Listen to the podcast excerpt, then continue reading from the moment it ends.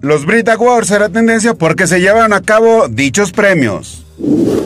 Tigres Femenil será tendencia porque dicho equipo eliminó al América Femenil y avanzó a las semifinales de la Liga BBVA Femenil.